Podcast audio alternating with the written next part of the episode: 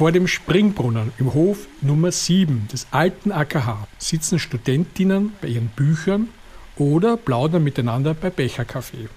Eine Gruppe von Angehörigen der 30 plus Alterskohorte sitzt auf einer der Bänke, wärmt sich in der Sonne, sie haben ihre blauen Business-Sakkos über die Bänke gelegt.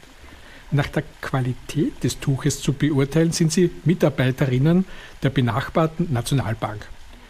Wie viele der Sonnenanbeterinnen das kleine grüne Tor auf einer Seite des Platzes bemerken, ist ungewiss. Aber wahrscheinlich nur die wenigsten. Denn dieses Tor mit dem Namen Gebärtor, das Tor der heimlichen Schwangeren, war in mehr als 120 Jahren für über 700.000 ledige schwangere Frauen die letzte verzweifelte Möglichkeit, dort anonym zu gebären und ihre Kinder danach in staatliche Obhut zu überlassen. In dem nahegelegenen Findelhaus wurden in diesem Zeitraum die unvorstellbare Zahl von über 730.000 Kindern den Behörden übergeben.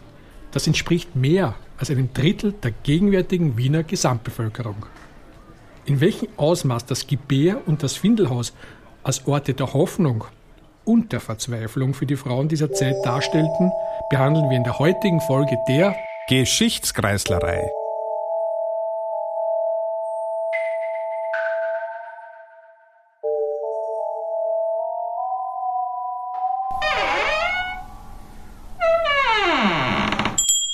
Hallo und willkommen zu einer neuen Folge der Geschichtskreislerei, dem Geschichte-Podcast aus Wien. Es begrüßen euch Andreas und Walter. Ja, Walter, zu diesem spannenden Ort, den ich ja sehr gut kenne, weil er mich mein Studierendenleben über begleitet hat, haben wir eine ganz tolle Expertin eingeladen, oder? Ja, wir haben heute die Zeithistorikerin Verena Pawlowski im Studio. Verena, du bist eben Historikerin mit einem breit gefächerten Forschungsinteresse, insbesondere mit Schwerpunkt auf unterschiedliche Aspekte der nationalsozialistischen Herrschaft in Österreich, unter anderem jetzt auch, glaube ich, mit einem Projekt mit der Firma Svitelski beschäftigt. Ja, das ist ein Projekt, in dem es um die NS-Vergangenheit dieser Baufirma geht. Das ist ein, eine Auftragsforschung direkt von der, von der Baufirma, die nicht eingezahlt hat in den Versöhnungsfonds und jetzt sozusagen verspätet sich ihrer also Geschichte stellt. Ablass zahlen muss, offensichtlich verspäteten. Aber warum wir dich heute eingeladen haben, hat den Grund, dass du dich sehr intensiv mit zwei in der Vergangenheit sehr wichtigen Institutionen in Wien beschäftigt hast, nämlich mit dem Wiener Findel und dem Wiener Gebärhaus. Zwei Einrichtungen, die eng miteinander verwoben waren und die für die Wiener Bevölkerungspolitik eine immens wichtige Rolle gespielt haben. Ja, das war eine äh, Doppelanstalt, also die haben eng zusammengehört und ähm, waren für die Armen- und Sozialpolitik in Wien extrem wichtig. Man muss vielleicht sagen, dass sie wirklich das gesamte 19. Jahrhundert abdecken. Diese Einrichtungen sind äh, unter Joseph II. gegründet worden, 1784 eingerichtet und dann kurz vor dem Ersten Weltkrieg äh, 1910 wieder aufgelassen worden. Und sie waren eine, ja, wie gesagt, eine Doppelanstalt, die wirklich eine Großinstitution in der Stadt Wien waren und sehr wichtig waren. Ich kann das gleich ausführen, aber ich kann das auch. Ja, ja. Gerne. also der Punkt war, dass eine Einrichtung, ich, ich rede jetzt von einer Einrichtung, weil sie so zusammengehört haben, eine Einrichtung war, die sich gekümmert hat um die Versorgung der Kinder von ledigen Frauen. Das heißt, äh, von Kindern, die außerhalb der Ehe zur Welt gekommen sind. Und das war in der Aufklärung ein ganz ein großes Thema. Also damals ist der Kindsmord massiv diskutiert worden und man dachte auch in so einer populationistischen Haltung, äh, man braucht eine große Bevölkerung, um ein starker Staat zu sein und hat Maßnahmen auf vielen Gebieten getroffen, um die Bevölkerungszahl zu erhöhen. Und eine dieser Maßnahmen war die Idee, also den Kindsmord zu verhindern und damit diese Kinder dem Staat zu erhalten. Und das hat man mit diesem Findelhaus gemacht und indem man äh, Frauen angeboten hat, die Kinder außer der Ehe erwartet haben, dass sie ihre Kinder dort abgeben können die sind dann über Pflegeeltern versorgt worden, also ähm, sind aufs Land äh, gegeben worden und sollten eigentlich das Jugendlichenalter auch erreichen. Man muss dazu sagen, in den ersten Jahren des Bestehens dieser Anstalt hat das überhaupt nicht funktioniert. Also es sind im Jahr praktisch so viele Kinder gestorben, wie aufgenommen wurden. Trotzdem war das eine Einrichtung, die sich sehr bald festgesetzt hat und die Koppelung mit dem Gebärhaus hat so ausgeschaut, dass man den Müttern gesagt hat, ihr könnt hier eure Kinder zur Welt bekommen. Und das war auch ein gewisser Deal, ja. Also die Abnahme der Kinder war ja eine staatliche Aufgabe, das hat ja auch gekostet. Und man hat den Müttern gesagt, äh, wenn ihr ins Gebärhaus geht und dort dem geburtshilflichen Unterricht zur Verfügung steht, dann werden wir die Kinder versorgen. Wer stand eigentlich jetzt im Mittelpunkt des Interesses des Staates? Die Kinder oder die Mütter? Die Kinder, aber über die Mütter. Also man hat die Mütter äh, sozusagen, man hat ihnen ein Angebot gemacht dafür, dass die Kinder überleben. Man hat den Müttern, das muss man auch noch dazu sagen, das Angebot gemacht, dass sie dort ihre Kinder anonym gebären können. Da gab es allerdings Abstufungen, also Reiche haben mehr Chancen gehabt, anonym zu gebären. Aber für alle Frauen, die ihre Kinder dort abgegeben haben, galt, dass ihre Namen nicht an die Öffentlichkeit dringen durften. Das ging so weit, dass sogar, wenn man herausbekommen hätte, dass eine Frau im Gebärhaus war, dieser Nachweis vor Gericht nicht gültig war dafür, dass sie geboren hat. Also selbst vor anderen staatlichen Institutionen war hier eine Geheimhaltung gegeben. Es gibt aber die Namen der Mütter, so sie nicht gezahlt haben, in den Findelhausprotokollen. Also ich als Historikerin konnte das anschauen und habe auch die Namen der Mütter. Übrigens nicht die Namen der Väter. Das heißt, es war eine Institution, die einerseits dem Staat geholfen hat, aber en passant eigentlich auch Interessen der Mütter wie war das eigentlich, bevor diese Findelhäuser oder das Findelhaus eingerichtet wurde? Wie ist man da eigentlich umgegangen mit ledigen Müttern und beziehungsweise auch den Kindern?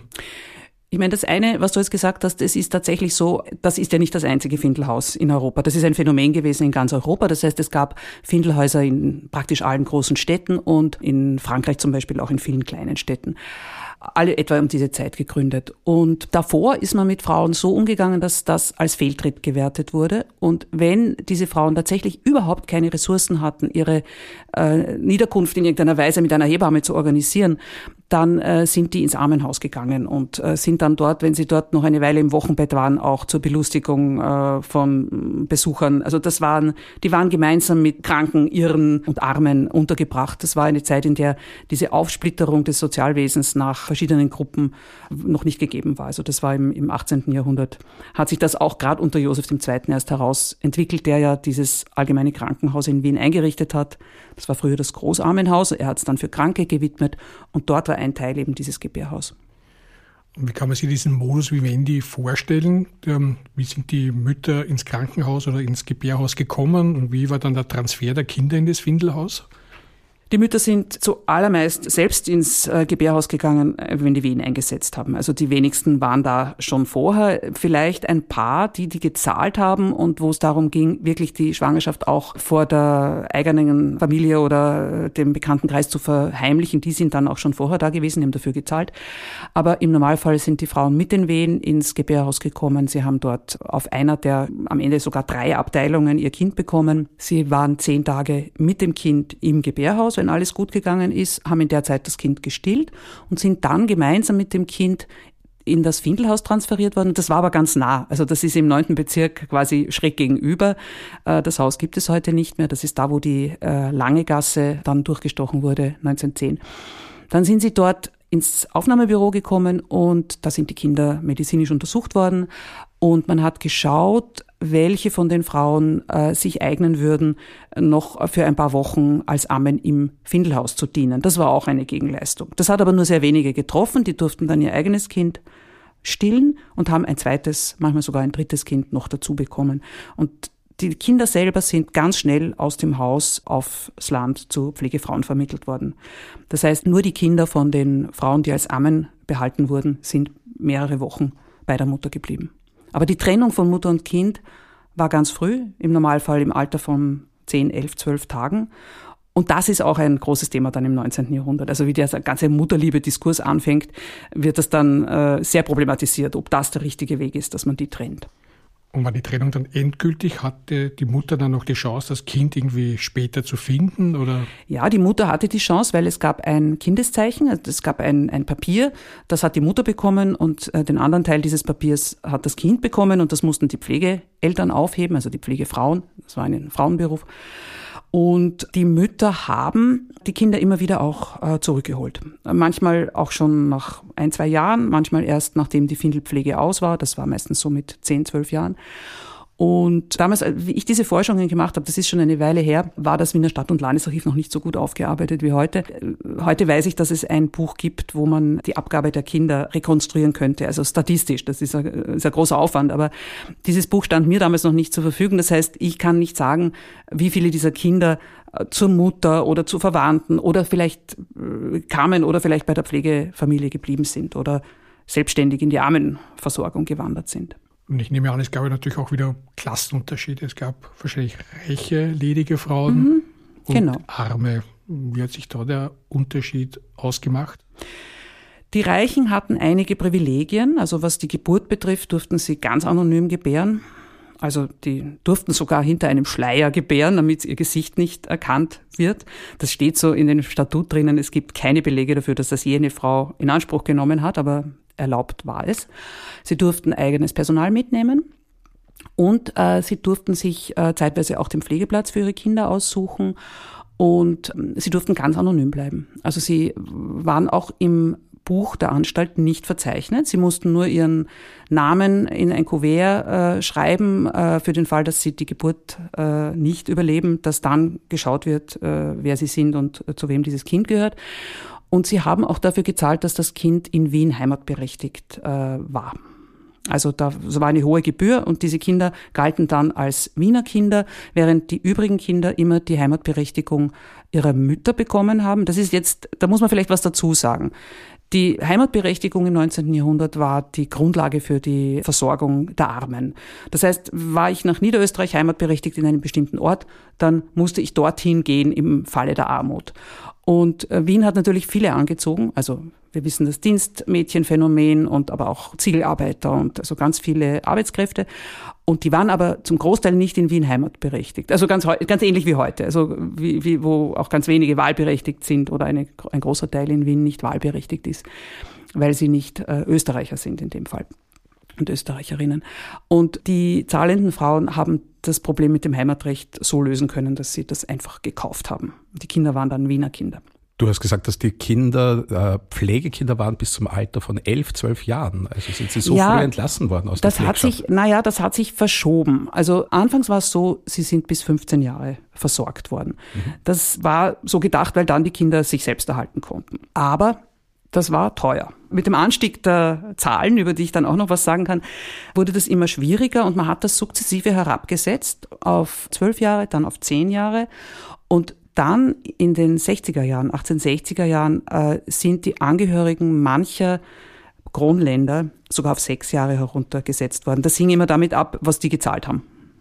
Haben die Kronländer mehr gezahlt, war die äh, Versorgungszeit auch länger. Und das war natürlich, die Kinder waren damals nicht, äh, mit sechs ist man nicht selbsterhaltungsfähig. Das heißt, die sind dann der, der Armenfürsorge anheimgefallen. Aber diese Einrichtung stand ja nicht nur Wiener Frauen zur Verfügung. Es waren ja auch, glaube ich, sehr viele Frauen, die auch aus den Kronländern, aus weit entfernten Gegenden, sogar aus Bayern, glaube ich, die Angebote des Findlerhauses in Anspruch genommen haben.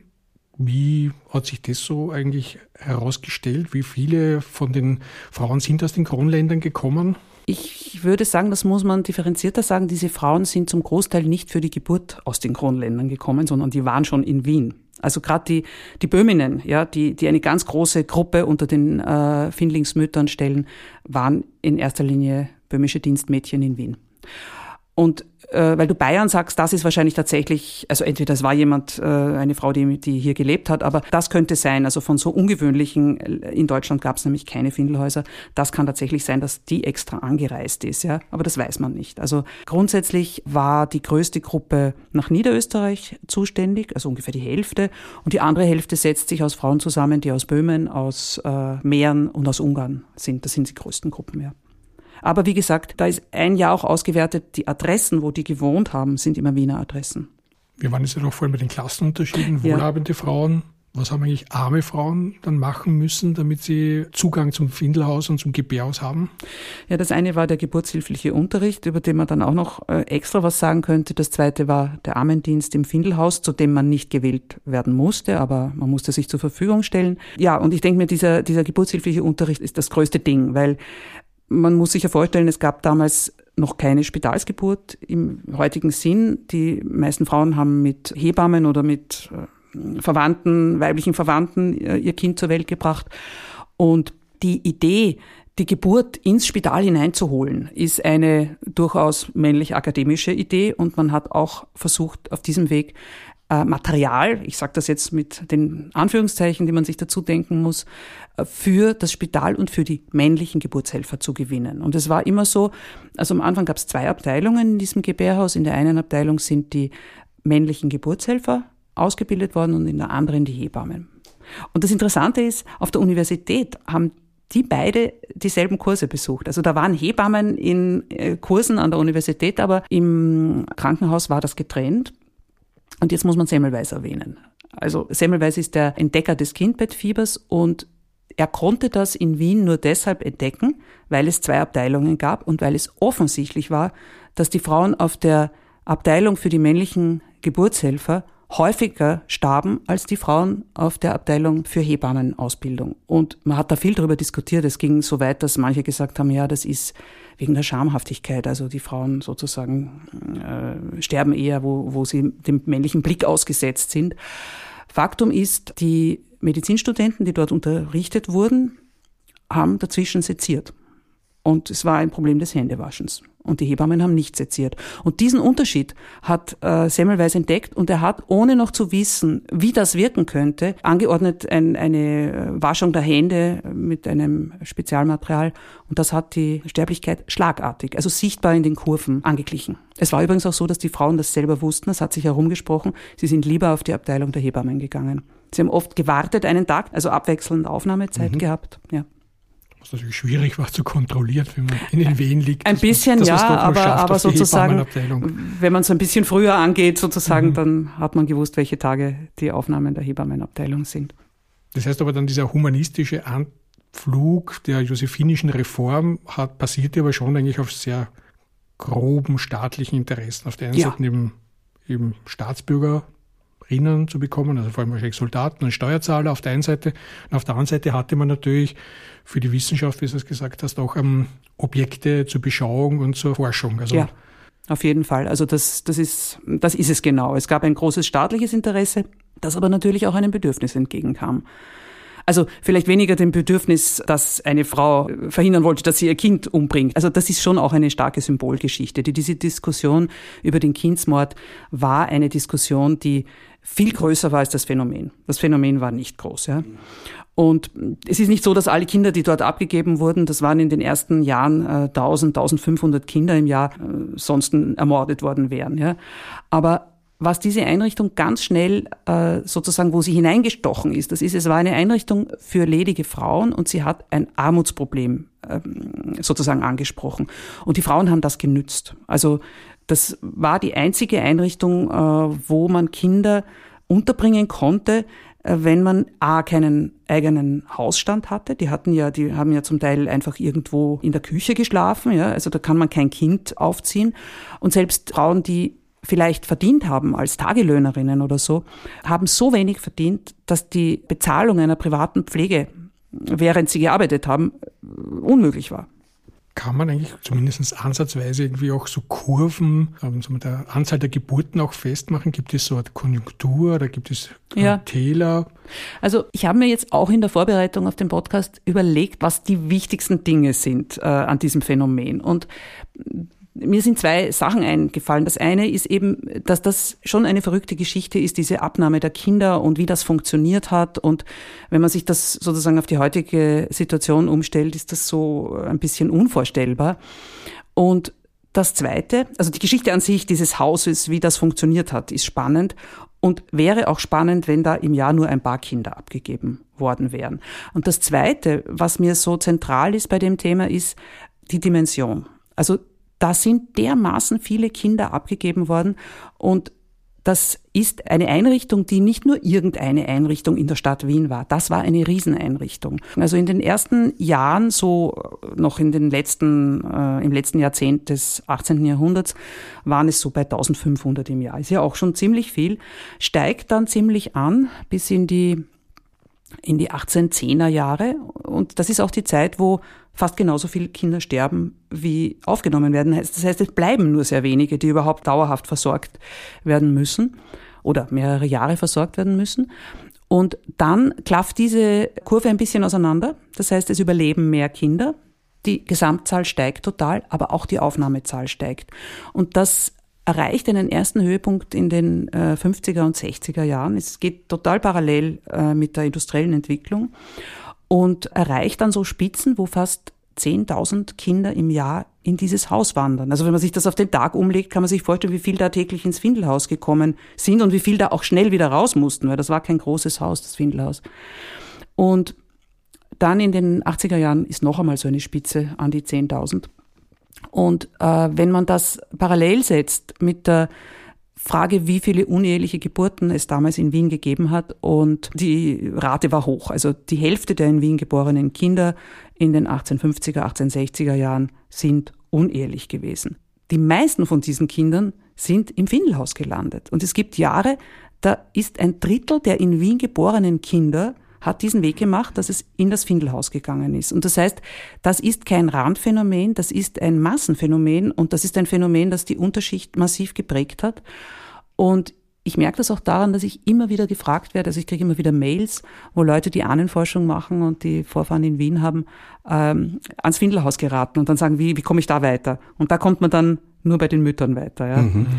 Aber es ist wirklich etwas, was viele Wiener Familien oder aus Wien stammende äh, Personen als äh, Familiengeschichte in der Vergangenheit äh, haben.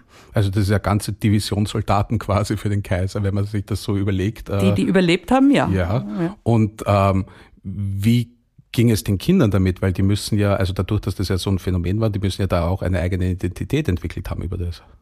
Ja, das ist aus den Quellen sehr schwierig äh, herauszuhören. Aber es ist jedenfalls so, es gibt viele Berichte darüber, dass sie benachteiligt waren.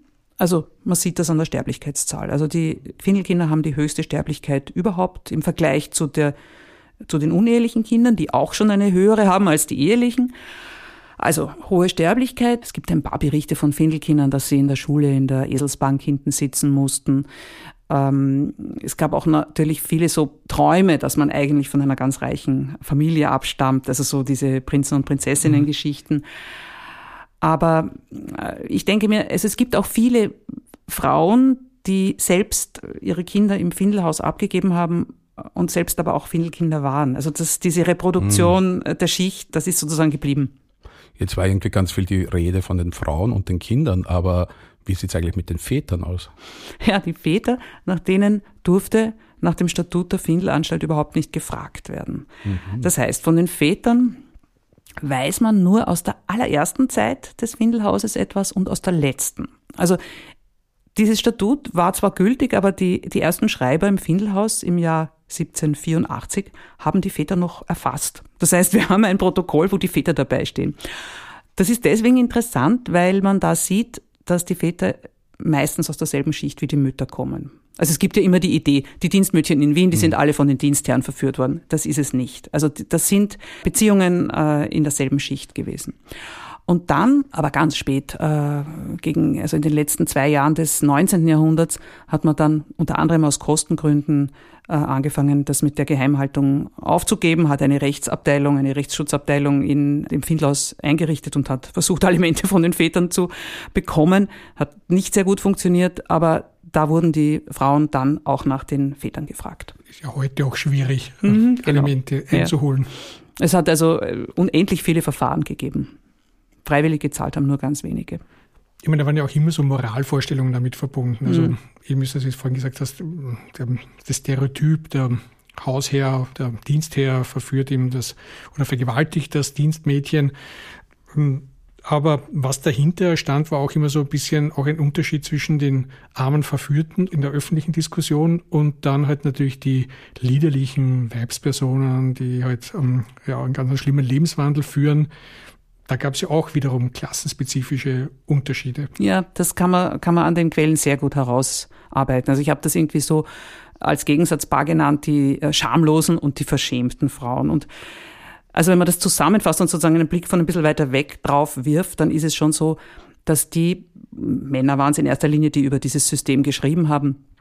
Äh, wenn sie es verteidigt haben, haben sie die Bedürfnisse der verschämten Frauen hervorgehoben, also der Reichen, die einmal einen Fehltritt äh, gemacht haben oder die verführt wurden und denen man nicht das ganze Leben verpatzen sollte und so. Und für die sei diese Einrichtung. Wenn aber gegen die Einrichtung polemisiert wurde, dann hat man gesagt, das sind äh, Dirnen, das sind schamlose Frauen, das, äh, wenn die so eine Einrichtung haben, dann nützen sie es aus, dann kriegen sie die Kinder überhaupt, weil sie wissen, sie können sie abgeben. Also äh, diese, auch muss man sagen, jetzt mit einem heutigen Wort Sozialschmarotzer-Debatte mhm. hat es auch im 19. Jahrhundert schon gegeben. Also der Gegensatz war immer da in der Diskussion. Das war ein Klassengegensatz auch, ja. Gehen wir vielleicht auch kurz auf diese politischen Kräfte, die im 19. Jahrhundert gewirkt haben, die das natürlich unterschiedlich interpretiert haben, so ein Findlerhaus. Ich nehme an, die Konservativen haben das immer auch gesagt, das ist eine Möglichkeit, dann seinen liederlichen Lebenswandel zu, weiterzuleben. Man gibt einfach, man hat seinen Spaß und dann gibt man das Kind ab. Welche Gegenkräfte gab es gegen das Findlerhaus und welche Kräfte haben Sie das eigentlich unterstützt? Das ist auch relativ schwierig äh, aus den Quellen herauszulesen. Also es gab äh, heftige Diskussionen bei der Einrichtung. Da kann man noch nicht sagen, wer da konservativ oder nicht war. Da gab es die Aufgeklärten, also und die, die sozusagen, ja, Konservativen dann schon, aber nicht im heutigen Sinn. Dann gab es eine heftige Debatte in den 1860er Jahren, weil da diese Doppelanstalt umgestellt wurde. Das war mit dem Ausgleich mit Ungarn. Also damals ist diese Staatsanstalt zu einer Landesanstalt geworden und da hat man ein neues Statut gemacht. Da ist viel diskutiert worden. Und dann im ausgehenden 19. Jahrhundert, wo über diese Geheimhaltungsfrage gesprochen wurde. Und die Beteiligten dieser Diskussionen waren eigentlich in erster Linie Ärzte, Beamte, also Personen, die direkt damit in Verbindung standen, also mit diesem gesamten System. Und ich bin auch einmal gefragt worden, was die Kirche gesagt hat. Und ich habe nicht eine Predigt gefunden ja, zu diesem Thema. Es gibt einen Bericht in einer äh, frühen Frauenzeitung, also von der ersten Frauenbewegung. Aber im Großen und Ganzen habe ich das Gefühl, dass diese Einrichtung, das sollte ich jetzt vielleicht als Historikerin kein Gefühl haben, aber nachdem, wie ich die Quellen gelesen habe, dass diese Einrichtung so üblich war, so allgemein normal, dass man da gar nicht so viel drüber diskutiert hat. Also es war kein Aufregen um diese Einrichtung. Ja. Also deswegen kann ich diese Frage leider nur so halb oder so, so bruchstückhaft beantworten. War aber der Ruf von ledigen Müttern besser oder schlimm oder wurde es im 19. Jahrhundert anders interpretiert als später, also wo man immer dann mit der Moralkeule kam? Das ist eine gute Frage. Also ich denke, es hängt sehr stark von der äh, Region ab. Also man weiß das zum Beispiel von Kärnten, da war das lang nicht so übel beleumundet, ein äh, lediges Kind zu bekommen. Dort haben oft die Bauern auch äh, quasi die Fruchtbarkeit der Frau erst ausgetestet und haben erst geheiratet, wenn das, wenn das Kind da war. Ähm, da gab es eine hohe Rate unehelicher Kinder. In der Stadt denke ich, dass die soziale Kontrolle nicht so groß war wie vielleicht in einem böhmischen Dorf. Ja. Also es gibt auch so eine These, dass zum Beispiel in einem Dorf mit großer Kontrollfunktion Frauen, Männer, die sie geschwängert haben, eher dazu bringen konnten, sie dann auch zu heiraten, weil da quasi das Dorf drauf geschaut hat. Und warum in den Städten so eine, zum Teil auch in anderen Städten, hohe Illegitimitätsrate war, da gibt es die These, dass es damit zusammenhängt, dass Frauen Sexualbeziehungen eingegangen sind, sozusagen noch in diesem alten Bewusstsein, ich werde dann geheiratet, ja. Und in der Stadt hat niemand drauf geschaut. Äh, also sozusagen dass in diesem anonymen Konglomerat äh, konnte der Schwängerer auch nicht dazu verhalten werden. Aber ich glaube, das ist nur eine Erklärung. Also ich würde sagen, die, die wirtschaftliche Not und die Situation in dieser industriellen Revolution und dann in der Hochindustrialisierung, wo so wenig Ressourcen waren äh, für die arme Bevölkerung, und die Unterschichten, das war der Hauptgrund, warum nicht geheiratet wurde. Und ich glaube, es ist auch ein Schicht, ein, also ein geografisches und natürlich auch ein, ein Klassen- und Schichtenproblem, wie Unehrlichkeit wahrgenommen wird und ob es jetzt wirklich ein moralisches Problem ist oder nicht ja, im Umfeld, in dem man lebt. Aber es gibt ja noch diesen religiösen Aspekt. Also die Frage von Kindern jüdischer Mütter, gab es auch diese Zwangskatholigisierung. Also wie hat das genau, wie ist das abgelaufen? Wann wurde das Ja, das ist, äh, das ist auch ganz interessant. Also nachdem diese Doppelanstalt eine Staatsanstalt war, als solche ist sie gegründet worden, es gibt ein Gesetz, dass äh, in einer Staatsanstalt versorgte Kinder katholisch sein müssen in, in Österreich. Das gab es damals, ja. Und deswegen war das so, ja. Und damit man diese Findelkinder auch gut versorgt und sie werden eh von den Müttern getrennt, hat man sie getauft. Hat man auch die Kinder jüdischer Frauen getauft. Das hat einige Folgen gehabt. Also zum einen muss man sagen, ich muss vielleicht voranschicken, es sind wenige jüdische Kinder aufgenommen worden. Die die Zahl der jüdischen Kinder stand nicht in dem Verhältnis der, der Größe der jüdischen Bevölkerung in Wien, war geringer. Sie sind aufgenommen worden und sie sind natürlich nicht zu jüdischen Pflegeeltern äh, gegeben worden, die gab es nicht. Also die Pflegeeltern mussten katholisch sein. Aber offensichtlich wurde das Wissen darüber, dass ein Kind von einer jüdischen Mutter geboren wurde, weitergegeben. Denn die Kinder bei diesen, also die ehemals jüdischen Kinder bei den katholischen Pflegefrauen hatten eine viel höhere Sterblichkeitsrate als die anderen. Ja. Oh, wow. Und dann hat die israelitische Kultusgemeinde in Wien, äh, die das dann auch also irgendwann festgestellt hat, ähm, Zuschüsse gezahlt. Und mit einem Schlag war die Sterblichkeit sogar besser als die Sterblichkeit der katholischen Kinder. Aber sie waren ja auch katholische Kinder, also muss man jetzt auch sagen. Und das nächste Problem war, dass sie als katholische Kinder natürlich von der jüdischen Mutter nicht zurückgenommen werden konnten. Ja. Das mhm. hat die Religion auch nicht zugelassen. Dieser Faktor, weil du gesagt hast, dass die Kultusgemeinde dazugezahlt hat, also die Pflegekinder waren auch ein ökonomischer Faktor? Ja, ein ganz großer ökonomischer Faktor. Wenn man das überspitzt sagen will, hat das Findelhaus die Kinder ausgestattet mit Geld und hat damit Geld genau in die Regionen zurückgebracht, wo die Mütter herkamen. Mhm. Also nicht in die Dörfer, aber sozusagen die Mütter sind nach Wien gekommen, um hier sich als Dienstmädchen zu verdingen und ihre Kinder sind mit Geld ausgestattet in fast dieselbe Schicht. Also es waren meistens arme Leute am Land äh, zurückgegangen und haben dort äh, Geld hingebracht. Wie hat das ausgesehen? War das ein monatlicher Apanage? Ja, ja, war eine monatliche Zahlung. Man hat so ein Büchlein bekommen, wo das eingetragen wurde. Es gab, zum Teil waren die Pfarrer zuständig, da hat es verschiedene Systeme gegeben. Es gab massiven äh, Handel, also diese Bücher waren was wert, also das waren wie mhm. Sparbücher, die hat man verpfänden können. Also durfte man natürlich nicht, aber hat man gemacht. Es ist immer wieder so zu Skandalen gekommen. Und was vielleicht auch noch spannend ist, es mussten die Frauen sich vorstellen im Findelhaus. Die mussten verheiratet sein oder verwitwet. Die Frauen aus den Pflegefamilien. Äh, ja, genau. Mhm. Also nicht die, äh, das war, das war eine Frauenarbeit, die, die, also ein Mann äh, konnte nicht kommen und ein mhm. Kind für die eigene Familie holen. Die mussten und verheiratet sein? Die mussten verheiratet sein oder sie durften verwitwet sein. Also mhm. sie mussten verheiratet gewesen sein. Und Findelkinder sind in solchen Regionen genommen worden, wo es viel Kleinhäusler gegeben hat. Also nicht in Regionen, wo es die großen Bauerngüter gegeben mhm. hat, sondern also Kleinhäusler. Kleinhäusler bedeutet? Das bedeutet, dass es, äh, dass die Menschen gerade mal ein Haus und eine Ziege hatten und ein bisschen Grund und kaum davon leben konnten und auf jedes Zusatzeinkommen angewiesen waren. Und das Einkommen der Frauen, die ein Pfindelkind genommen haben, war oft das einzige Bareinkommen in solchen Familien. Mhm. Und äh, konnten Sie auch mehrere Findelkinder aufnehmen? Ja, das war vor allem am Anfang sehr üblich. Da war auch die Rekrutierung noch nicht so gut. Da gab es auch ein bisschen zu wenig. Also ich habe Fälle gehabt, wo man gesehen hat, dass, weiß nicht, vier, fünf Kinder äh, bei einer Pflege ist ja eigentlich heute auch so. Ne? Pflegefamilien nehmen auch öfters mehrere mhm. Kinder auf. In diesem Fall ist es auch so gewesen, dass äh, das wird auch den Frauen, den Pflegefrauen vorgeworfen, die kommen zum Teil mit, mit dem Kind, das gestorben ist und holen sich das nächste Lebende, ja, damit da nie eine Pause im, im Geldfluss ist. Ich fand das ja ganz interessant. Du erwähnst ja auch in deinem Buch so, dass manche Landstriche oder Gemeinden sich ja richtig spezialisiert ja. haben. Ich glaube, so in der Oststeiermark war es ein. Genau, in der Oststeiermark war so ein Zentrum. In Ungarn gab es auch so, also im in, äh, westlichen Teil Ungarns gab es so ein Zentrum. Äh, und bei der Oststeiermark weiß man das. Das ist ein ganz ein klassisches Kleinhäuslergebiet. Äh, das, auch wenn man heute durchfahrt, sieht man, dass das nicht die großen Bauernhöfe hat, sondern dass das anders strukturiert ist und von dort kamen auch viele Kinder. Also es gab auch äh, Steiermärkerinnen, die Kinder in Wien abgegeben haben, obwohl auch die Steiermark ein Findelhaus hatte. Aber dort sind sehr viele hingegeben worden, ja.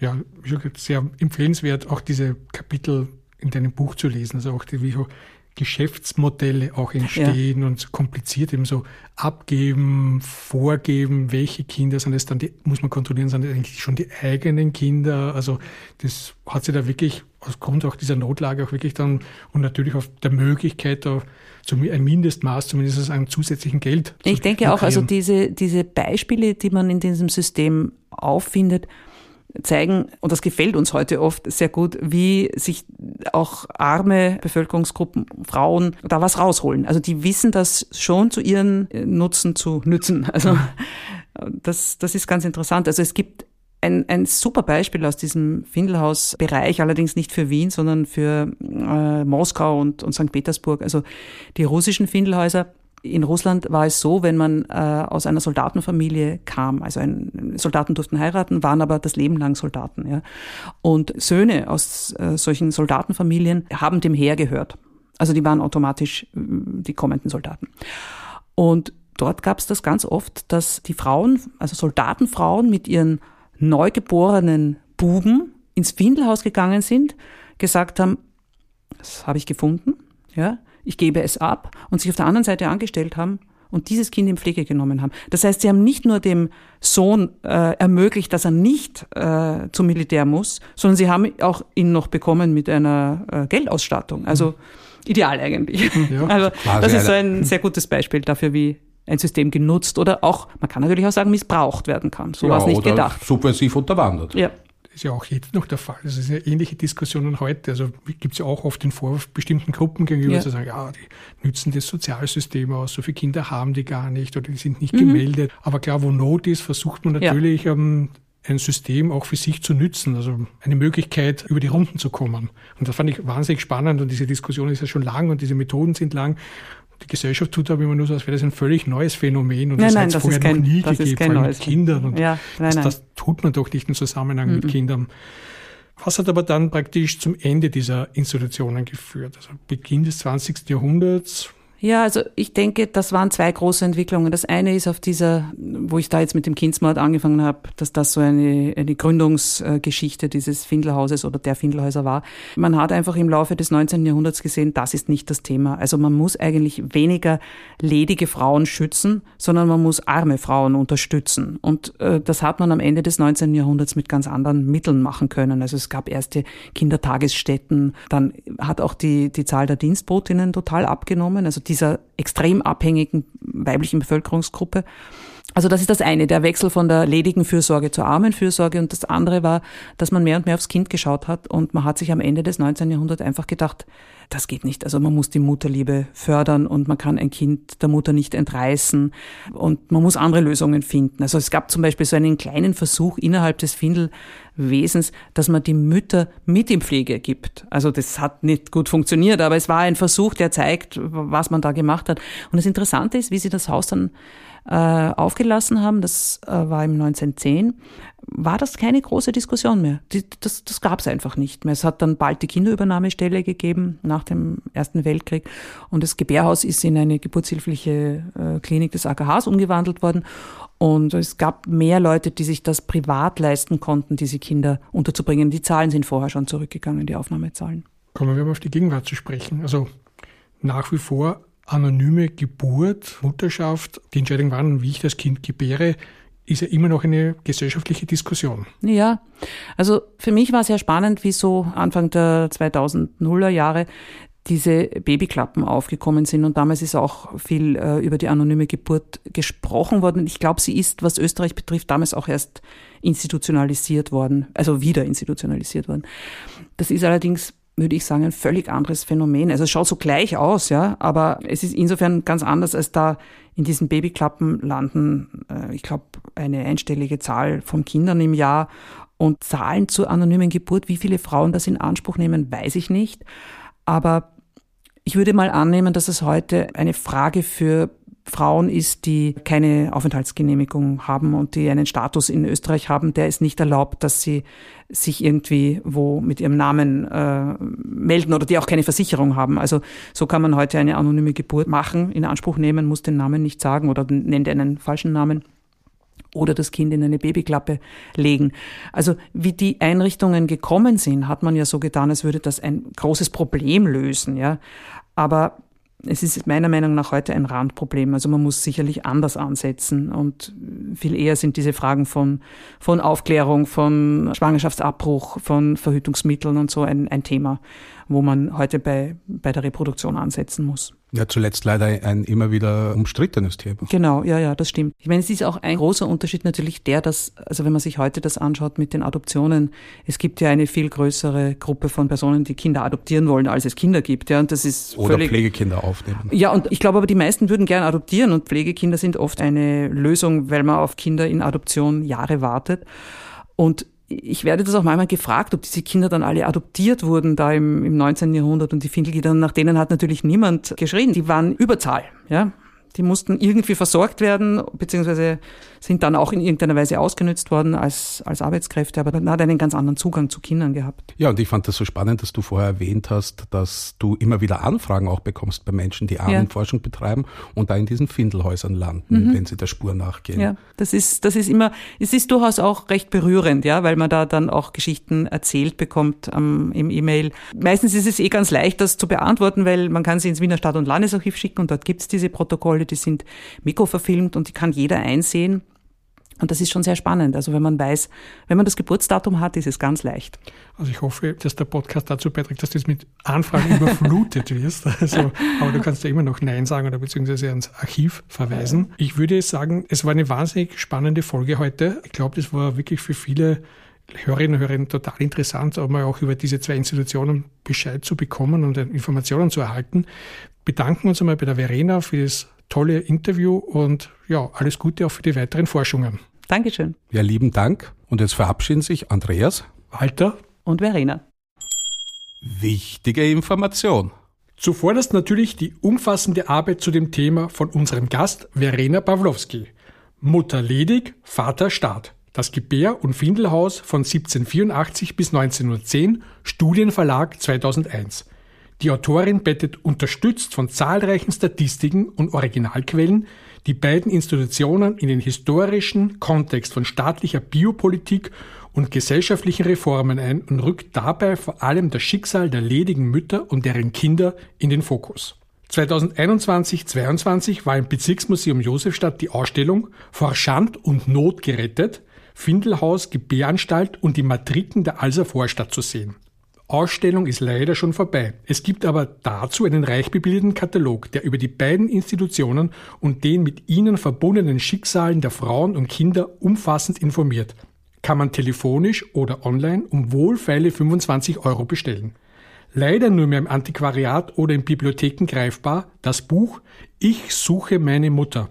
Die Jugendgeschichte eines eingezahlten Kindes von einem der Erfinder der Sozialreportage, des österreichischen Autors und Journalisten Max Winter. Hier wird von der vergeblichen Suche eines im Findelhaus abgegebenen Kindes nach seiner leiblichen Mutter ausführlich berichtet. Einen kritischen Beitrag über das Selbstbildnis dieser Institution findet man von der Historikerin Anna Jungmeier im Online-Magazin des Wien-Museums. Idealisierte Bilder einer Fürsorgeeinrichtung, das Wiener Findelhaus zwischen Anspruch und Realität. Die dramatische Geschichte einer jungen, ledigen Frau, die Ende des 19. Jahrhunderts ihr Kind in Pflege geben muss und ihre Bemühungen, dem Kind nahe zu sein, beschreibt Arthur Schnitzler in seinem Roman Therese. Sehr empfehlenswert die musikalisch-dramatische Inszenierung von Ensemble 21. Nähere Informationen zu den kommenden Aufführungen bzw. zum Bezug der dazugehörigen CD auf der Homepage www.ensemble21.at. Und wenn Sie mal nach anderen Quellen suchen, recherchieren Sie mal online in der Volkslied-Datenbank der Volksliedarchive in Österreich und Südtirol. Geben Sie auf gut Glück die Stichwörter Findelhaus oder Weise ein. Sie werden bestürzt sein über das Ausmaß an Trauer und Verzweiflung, das seinen Ausdruck in Volksliedern fand. www.volksmusikdatenbank.at